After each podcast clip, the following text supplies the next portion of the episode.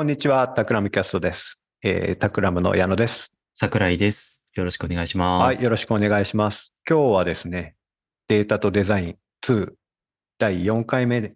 すね。はい。えっ、と、今日は終章のデータデザイン、まあ、まさにこう革新的なテーマをまとめた章になるんですけれども、ここの章を解題していきたいなというふうに思っておりますので、よろしくお願いします。はい、よろしくお願いします。で、前回までですね、まあ、などんな本だよっていうのを1回目にやって、2回目、3回目がですね、データのためのデザインとデザインのためのデータ。まあ、それぞれそのデータからどういうふうに人を近づけていくのかっていうことと、人からえーデータをどういうふうに考えていくのか。まあ両方から考えることが大事だよ。ここをつなぐことが大事だよっていうところまでを、まあ、話をしましたというところなんですけど、うんどうでした ?2 回喋ってみて。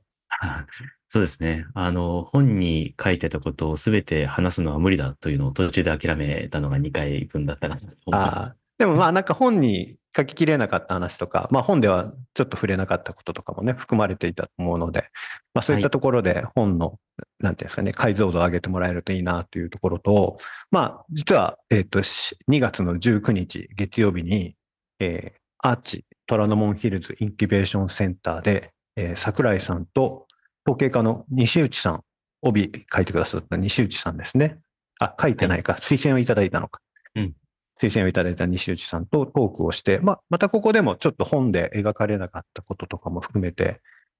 えー人とデータをつなぐ先にあるものをちょっといろいろとお二人で話してもらおうかなとうん思っておりますので、そうですねこちらも楽しみですね。うん。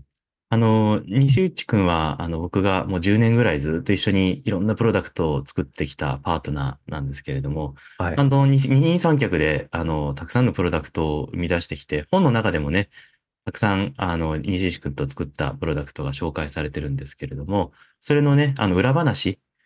あの、実はこんなことがあって、えーこんなトラブルがあったんだけど、こう切り抜けたんだよ、みたいな、あの、本には書いてない話が、あの、結構たくさんできるんじゃないかな、というふうには思ってます。はい。なんか、そうですよね。あと、場所柄、少しこう、新規事業系、いわゆる、まあ、デザイン、デザインした人よりも、新規事業系の方がうんいらっしゃる場所かなと思うので、こう、新規事業、データからどう作るのかとか、データデザインからどう作るのか、みたいなところの、桜井さんなりの、西内さんなりの、こう、見解が聞けると、ひょっとしたら役に立つかもしれないですよね。うん、そうですね。あの、もちろん技術的な課題だけじゃなくて、ビジネス的な課題だったりとか、あの、なんだろうな、使ってもらえるかどうか、いろんなところで、あの、たくさん突破してきた、あの、ハードルがあったんで、えー多分、インキュベーションセンターに普段から来てる方々も、ああ、自分が今ぶつかってる壁、これや、みたいな感じで聞いてもらえる部分も多いな、多いんじゃないかなというふうにあの思います。そうですよね。で、まあ、まさに今日ちょっとお話しする、そのデータデザインっていうところですね。まあ、こう、一番こう、データと人とのつながりの分断を生むところをどういうふうに超えていくのか、みたいな、超えていくうん、こうやって超えていかなきゃいけないんだよ、みたいなことが書かれてる章だと思うんですけれど、まあ、ここを、まあ、なんか一つのきっかけに、まあ、もうちょっと深掘りした話、トークで聞きたいなとか思った方にね、ぜひ来ていただきたいなというふうに思っております。そうですね。あの、今日のポッドキャストはそれの頭出し、あの、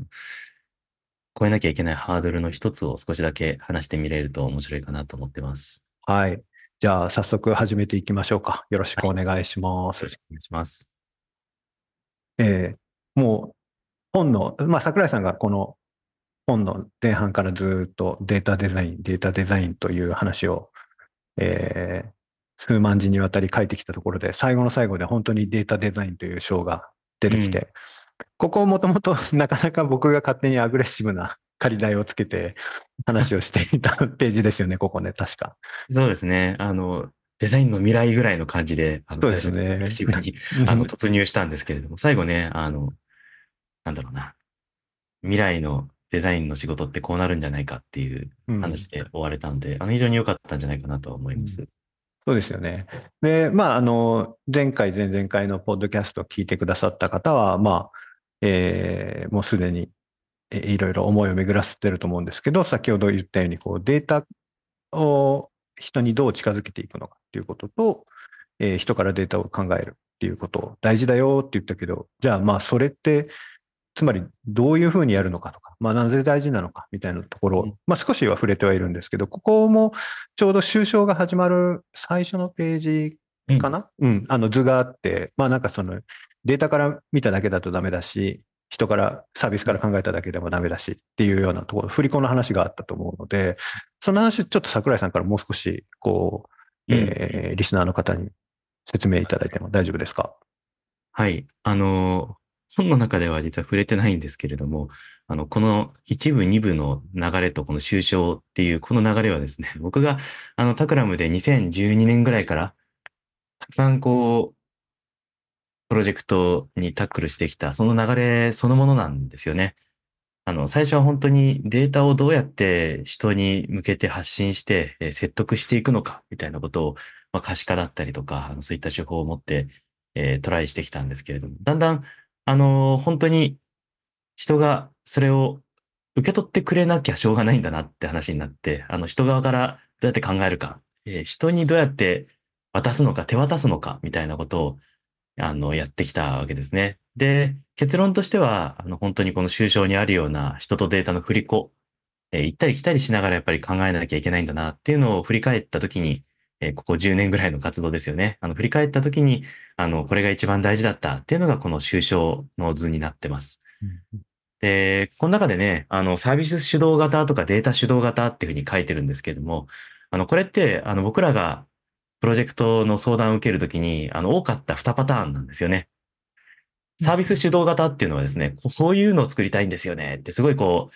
なんですかね、未来を描きながら、あのデータからこんなことできたりしませんかねっていう相談。うん、あのもちろんこれもすごい重要な考え方なんですけれども、やはり、あの、実際にデータがなかなか揃わないとか、使えるデータがないみたいな。あの、これってどっちかっていうと、人から入っていくパターンですよね。人がどうやって、えー、サービスを使うのかっていうイメージから入っていくパターン。で、もう一個がですね、あの、データ主導型って言ってるやつで、あの、データ手元にあるんですけど何やっていいかわかんないですよね、みたいなパターン。あの、誰が使う、ね、あの、サービスになるかわからないんですけども、素材だけはあります、みたいなパターン。あの実はこの2パターンが、あの、ご相談を受ける案件としてはものすごく多かったんですよ。なので、えー、何か作りたいものがあるんですよねっていう方には、やはり一緒にデータ、どんなデータがあるかなっていうのを探したりとか、逆に、あの、こんなデータがあるんだよっていう方々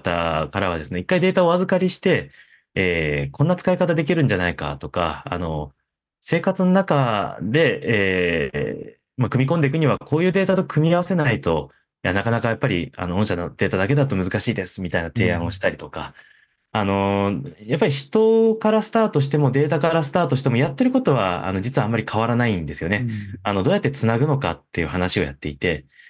まあ、こうやって使われたいみたいな願いがある人に対しては本当に、あの、じゃあ先にデータ研磨だってデータ収集から始めましょうって、あの、前のめりでいきますし、うん、あの、データ持ってる方からすれば、あの、まずデータをお預かりして、えー、生活の中でここじゃないですか、あそこじゃないですかっていうシーンをたくさんあの、上げていく。うんうん。どっちがスタートというわけじゃないんですけれども、あの、そこを行き来しながら、最後、プロジェクトっていうのは走り切ることができたなっていうのを、あの、振り返ってみると、あの、たくさん体験していまして、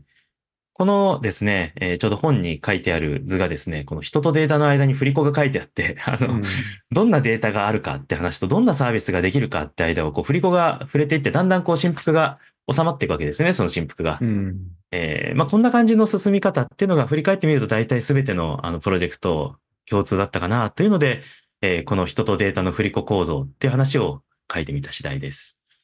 そこは、こう、その、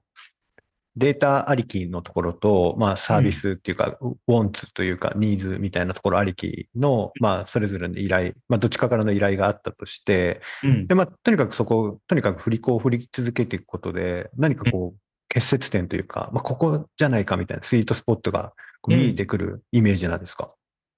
そうですね。あの、見えないこともあります。見えないこともあるんですけど、大体の場合は何かしらが見えてくるわけですよ。うん例えばあのデータの精度が悪くてサービス化が難しいみたいな話ももちろんあるんですよね。うん、あの正しく言うとデータ精度はいいんだけれども、アルゴリズムがそこまで精度よくあの検出できないとか、うん、あのまあ、データ側の何かトラブルで、やっぱりプロダクト化の一歩手前みたいな段階の場合は、やはり、あの、使い方だったりとか、どういうシーンで使うのかっていう人側の方で、えーそこを乗り越えてあげることができたりとか、あの、逆に言ってしまうと、あの、こういう使われ方したいんだけど、みたいな話を、なるべくシンプルなデータで解いてあげたりとか、あの、そんな複雑なことやらないでも解けるようなデータを探してあげたりとか、あの、やっぱ行ったり来たりするからこそ、実は、あの、なんだろうな、反対側の解き方によって解けちゃうんだよってことも結構多いので、うん。まさにこの振り子型っていうのが、あの、着地点を探す上ではベストプラクティスだったな、あの、すごくいい方法だったなというふうには、あの、思いますね。いや、まさにこう、タクラムが得意とするところの、まあよく、タクラム内でも言う、ふわっとカチッとみたいな話ですね。いわゆるですね、典型的な、うん。まあなんか、モデルなのかなとは思うんですけど、もうまさにこれ、いわゆる本当に、すでにある事業をこうどう成長させていくのかっていうことよりも、むしろこう、えっ、と、新規事業みたいにまだ形のないものをどこから、どこを取っかかりにっていうときに、まあ例えばデータがね、あの、潤沢にあればデータからってなってしまうでしょうし、まあ、ある種のリサーチをするとこういうニーズがありそうだっていうところからね、来てしまうところもあって、多分一番ここが、あれですよね。おそらく新規事業とかをやってる方にとっては谷間になりそうな。ポイントなのかなっていう気はしますよね。だからそういう意味でも、まあこういう話をずっと多分最後、ね、ずっと前から、あの、まあ構想してた中でも、この章が、あの、一つ、桜井さんの中でもゴールとして持っていたのは変わりないところだと思うので、そういう意味でも、なんていうんですかね。えっと、いわゆる純粋なデザイナー、UI デザイナーとかではなくて、もう少し広い意味でのデザインマインドを持ったうん人たち、ビジネスパーソンっていううんところに、まあ、読者を定めたっていうところの、まあ、一つの要因、い理由でもありますよね、ここね。うん。あのー、そうなんですよ。多分、なんですかね、具体的な事例を挙げると、ああ、うちの事例と近いんじゃないか、みたいな話もうん結構出てくるんじゃないかなと思うんですけれども、本の中で例えば紹介してた事例で言うと、なんですかね、人工知能を使って、えー QA 検索なんかう、ん。問い合わせがあったものに対する、その、ソリューションを検索してあげるサービスみたいなものを作ってたことが、あのお手伝いしてたことがあるんですけれども、やっぱり、あの、最初、それこそ事業の立ち上げの時って、そんな精度高いアルゴリズムが最初からあるわけじゃなかったりするんですよね。あの、もちろん、あの、8割ぐらい当たるんですけども、実務で使うには9割9分当たんなきゃダメだみたいな、あの、そんな、あの、なんですかね、プレッシャーを受けながら、あのうん、開発してたりするわけですよね、新規事業って。うんその中で、あの、8割当たってるんだったら、残りの2割っていうのを UX 側から解決してあげるとか、あの、使い方の方で解決してあげるみたいなお手伝いをすると、さっき言った振り子の反対側ですよね。あの、データじゃない方から、えーまた解いてあげて。で、そういう使い方するんだったら、アルゴリズムをもうちょっと、こういうふうに、えー修正してあげると、よりその、なんですかね、UX 側が、さらに、えー使いやすくなるんじゃないか、みたいな議論ができたり、例えばですけれども、さっきの、えー検索だったらですね、近くに昔の検索結果を混ぜてあげることで、実はあの、すごい新しい検索結果っていうのが、これまでの画面にそっと混ざってるだけみたいな。あの、そういうことによってみんなは今までと同じ感覚で使ってるんだけど、ちょっと便利になったっていうふうに感じることができたりうん、なんかそういうふうに UX 側で解いてあげることがあれば、データ側、アルゴリズム側で、えー UX を助けてあげるみたいなことができたりする。それがこの振り子構造っていうのの非常に、あの、大きなメリットなんじゃないかなとは思いますね。うんあいや、でも今の話を聞いていて、まさに思ったのが、まあ、ちょっと最近ね、まああまり言われなくなりましたけど、DX なんかもまあまさにそうなのかなっていう気はしましたね。なんかまあデータ統合したはいいけど、現場がこうきちんと使えるようになっていないとかっていうのも、なんかそういう例のい一つなのかなというふうに思ったんですけど、DX とかもそういう類の話ですよね、きっと。あの、まさに DX なんて、あの、そういう話ですよね。技術はあるんだけど、それを現場にどうやって落とし込んでいかなくちゃいけないのか、みたいなお話で、あの、タクラムでもね、DX プロジェクトたくさんやってますけれども、あの、やっぱり、なんですかね、アルゴリズムだったりとか、仕組み自体っていうのは、あの、既存のものがある程度揃ってる中で、それを、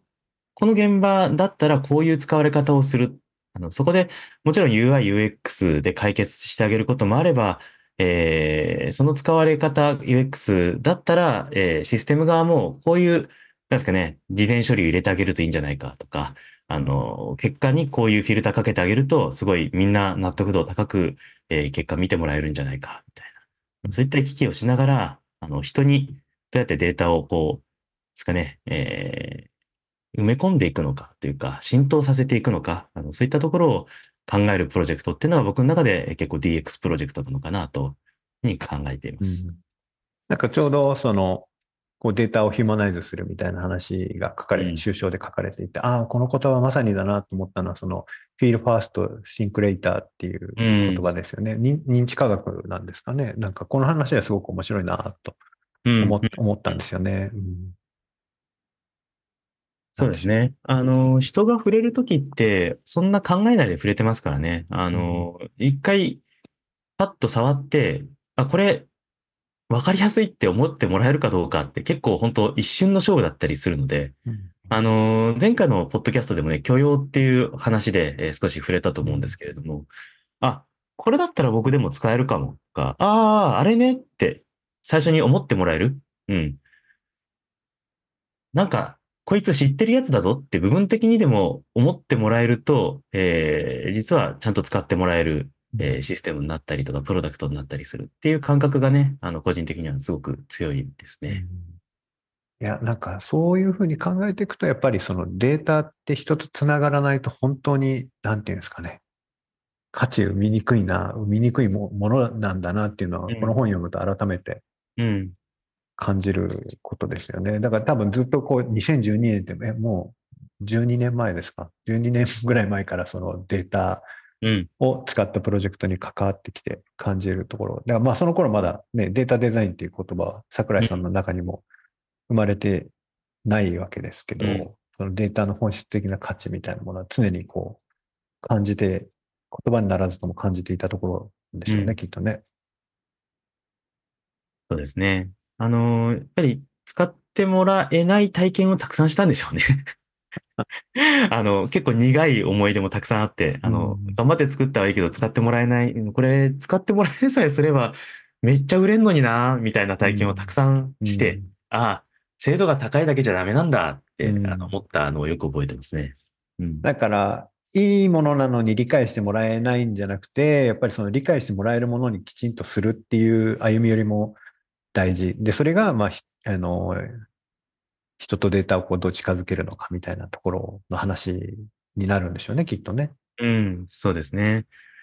あの、専門家であればあるほど、あの、やっぱり許容されやすいんですよね、データプロダクトって。なぜかっていうと、そもそも、あの、許容レイヤーではなくて、えっと、まあ、使い勝手云々よりも、そいつが高速に処理してくれるかとか、あの、価値が functional なんですね、とっても。うん。エモーショナルなとこじゃないんですよ。 functional に、まあ、いわゆる機能的にちゃんとそいつが仕事をこなしてくれるのか、自分たちの労力を削減してくれるのかっていうところを基準に、まあ、プロダクトを使ってもらえるのでうん、あの、ちゃんと作ればちゃんと使ってもらえるんですよね。なんですけれども、いざ、こう、人々、生活者、まあつまり僕らの生活の中に入ってくるプロダクト、サービスに、えーデータを扱おうとするとですね、使おうとすると、いきなりその許容っていうレイヤー、つまり、なんですかね、これ持ってたくないとか、あの、うん朝起き抜けでこんな複雑なの触りたくないとか、うんうん。玄関出るギリギリで子供がギャーギャー騒いでるのに、横でね、検索のためにキーボードなんて打てないみたいな。あうんのそういう、そういう生活の中でどうやって、その、サービスが使われるのかってことをいきなり考えなくちゃいけなくなる。うんうん。それが多分、ここで言ってる人とデータっていうところの難しさであったりとか、あの、これからね、あの、データが専門家だけじゃなくて、準専門家っていうふうに書いてたりとか、あの、生活者って書いてるような、あの、お母さんが子供を抱っこしながらうん。使えるようなシステム、サービスに、えーデータが入っていくためには、やっぱり考えなきゃいけないことなのかなとは思うわけです。いわゆるそのサービスデザイン的に言うところのこうカスタマージャーニーとか、そうですね。うん。うんそういったところにもきちんとこう目を、えー行き届かせてうん。作っていく必要があるよねっていうことですよね。多分まあデータサイエンティストだけがやってた頃ってなかなかそこまで、まあやれている人もいるでしょうけど、まあやり、やりに、やりきれないところもうん。あると思うんですよね。なんかあの、さっきからしてる話って別にデータプロダクトに限った話じゃ全然なくてですね。うんうんあの、すごい、やっぱサービスを作ろうと思ったとき、あの、うん特に、えーまあ、デジタルサービスだったりとか、IoT だったりとか、あの、何かコンピューターが関わるサービスを作ろうとすると、大体、あの、発生する話だと思うんですよね。やっぱり、あの、人がどういうふうに感じるのか、だったりとか、うんあの、人がもう最初に触れた時に、そこにちゃんとアタッチしてくれるのかってことを、あの、すごい大事にするからこそ、やっぱりサービスをデザインするときって、まあデザインシンキングとかいろんな手法論ありますけれども、まあ、とにかくプロトタイプを繰り返して、うんプロトタイピングを繰り返して、えー作っていく。まあ、そういったことが、あの、求められてきた。で、この、やっぱりサービスデザインってやっぱこのデータデザインの一番大きな違いっていうのは、ダーティープロトタイピングの難しさにあるんじゃないかなと個人的には思っていて。あの、やっぱりサービスとかだったら UI 書いて、そ、それをね、あの Figma とかのあのプロトタイプモードとかで、こう、ワイヤーで繋いであげてね、あの携帯電話で仮でこうんうタップして、えーああ、これ使いやすいね、これ使いにくいね、みたいな。ああ、ここでこのメニューが出てくるんだったら、これは使えるよ、みたいなことが言えたんですけど、データプロダクトの場合、その UI を書いて体験したところで、本当にそのデータからそのレコメンドが出てくるかわかんないわけですよね。うんうんうんうんまあつまり、あの、実際本物のデータ研磨だったりとか、データをアルゴリズムで分析をしてみないと、してみないことにはですね、そもそもその、その体験自体が成立するかがわからないっていうのが、やっぱサービスデザインの中でも、やっぱデータが絡んでくる一番の難しさなんじゃないかなっっていうふうに思いますね。そうですよね。ちゃんとリアルにやってみないと、それがね、ただ、正しいかどうかがね、本当わからないですもんね。データ、特に。もう、どんどんね、日々、実際に運用すると、どんどんデータも成長していくじゃないですか。で余計にそういうプロトタイピングができないっていうのはね、結構でかいですね。うん。いや、恥ずかしい話ね。これも僕らが、あの、たくさん、たくさん失敗してきた失敗談から、そういうね、あの、確信につながっていてですね。やっぱりワイヤーやっぱり書くわけですよ。あの、うんで、あの、普通の、普通のですよ。デジタルサービスってやったら、ワイヤーでほとんどその体験をする、これで絶対うまくいきますって言い切れるんですけれども、うんあのしっかりとそのデータサービスのワイヤーを書いてみて、これでいけるねって言って、いざデータを触り始めたら全然その結果が出ないっていう、ちょっとこう悪夢みたいな体験をやっぱりしたことがあってですね。うんうん だからこそ、やっぱりこのデータプロダクトにおいて、普通のやっぱり UI、UX デザインだけだと足りない。データの方もしっかりと研磨して、ね、あのーしかもですね、これ結構難しいんですけれども、リクエストがあってから何秒以内にその結果が出てくるのかみたいなことも結構クリティカルだったりするんですよね、データサービスの場合は。うんうんうんうんうん1分待っちゃダメですよね、どう考えても。そうですね。うん5秒待っても長いんですよ。うん時に、やっぱりペタバイト級のやっぱりデータセットの中から、あの、やっぱりエントリーっていうふうに僕ら呼びますけど、あの、本当に欲しい1行を取り出すために、ね、あの、0.02秒とか、あの、ん0.1秒とか、そのぐらいで、あの、まあ、遅くても0.5秒以内ぐらいでリクエストが返ってこないといけない。じゃないとこの体験は成立しないみたいなことが、あの、結構起こりやすい。うんえーすごいこう、高速にデータセットから探すっていう、あの、処理と同時に、それをどういう UI で触らせるのか。これは待っても、これだったらギリギリ待てるなとか、あの、待ってても、ここにアニメーションが出てれば全然待てるな。その間に、うんナレーション出しとけば、あこれ待てるな、みたいな、あの、UI 側で解いていくのと、あと高速化ですよね。本当にガリガリにチューニングしてデータベースを、あの、高速化していくっていう作業。これを並行行ったり来たりしながらやるっていうのが、あの、僕らが普段、あの、日常的にやってる作業かなっていうふうには思います。恐れ入ります。何ですか？いや、そうや、そういうサービスに、まあ自分の生活も支えられてるのだなと思うとね、頭が下がる思いですけど。いや、もう、そういうですね、やっぱり探索アルゴリズムとか作ってる方がいるから、僕らがね、それをうん、やっぱ U- UX にちゃんと紐付けることができる。うんそういった研究成果のね、あの、現れかなというふうに思います。いや、なんかそうやって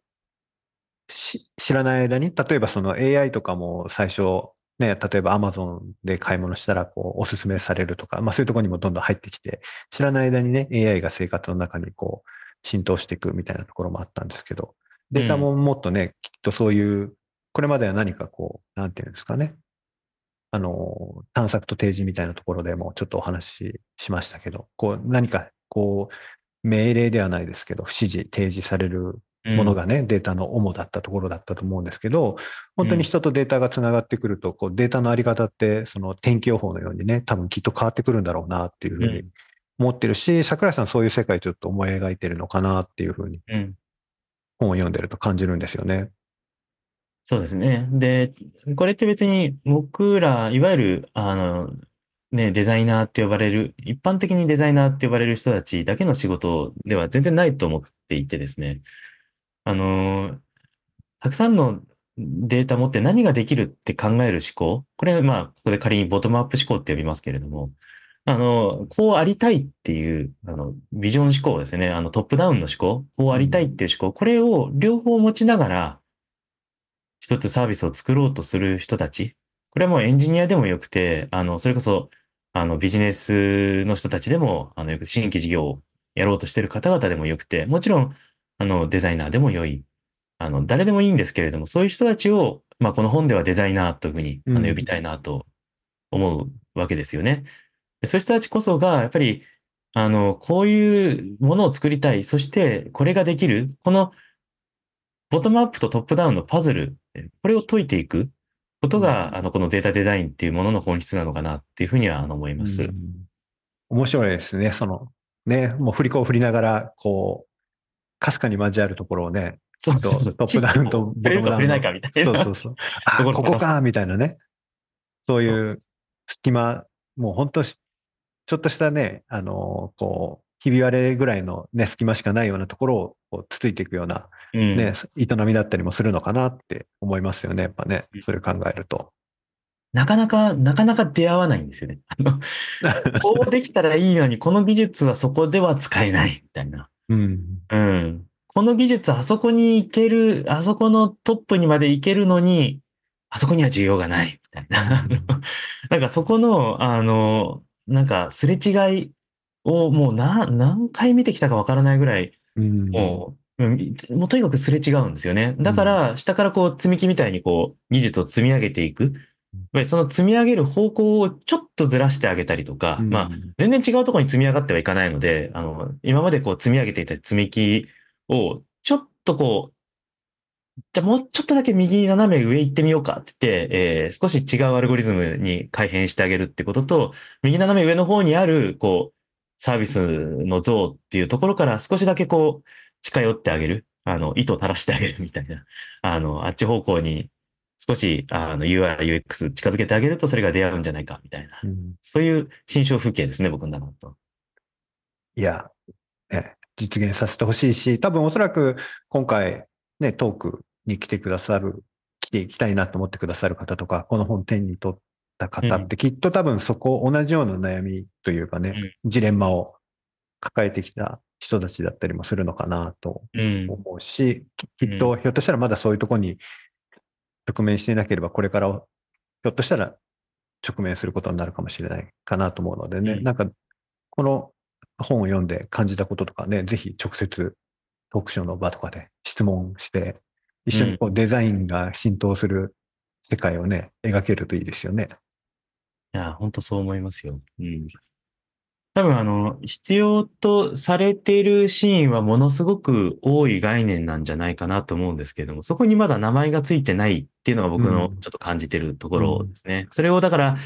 UI、UX っていうと、まあ、表面表面って言っちゃ失礼だけども、うん、あの、人と触れ合うとこだけで、なんとか解こうとするのはやっぱ UI、UX のデザインができることで、えっ、と、逆に、まあ、エンジニアリングですよね。あの、コアなエンジニアリングで解いていくみたいな領域は、あの、一方であって、で、それの両方をやるってことが重要だってことは多分皆さん薄々気づいてるはずですよ。うん、で、僕がさっき言ったことも、皆さん、あ、そうそうそう、そう、そういうことが重要なんだけど、それって何？みたいな、うん、それってサービスデザインと何が違うの？みたいな話が、あの、そこには発生してですね。うん、あの、さっき言った通り、やっぱりサービスデザインだと、その、ちょっと足りない部分があるのを、あの、やっぱりデータデザインっていうのは、概念として保管してあげられると非常に良いのかな特にあのデータの周りの具体っていうところをしっかりとサービスのですね、人に近づけてあげるところと繋いであげる。これが非常に重要なんじゃないかないうのがこの終章でお話ししていることですね。あの、終章の方にはね、また図版、ちょっと概念図みたいなのもうん。何枚か入ってますし、トークの時もスライドで映せるので、もし何か出せるのがあればね、あの図で見た方が分かりいいものもうんきっとあると思いますので、あの、ポッドキャストだとなかなかね、声だけでしか、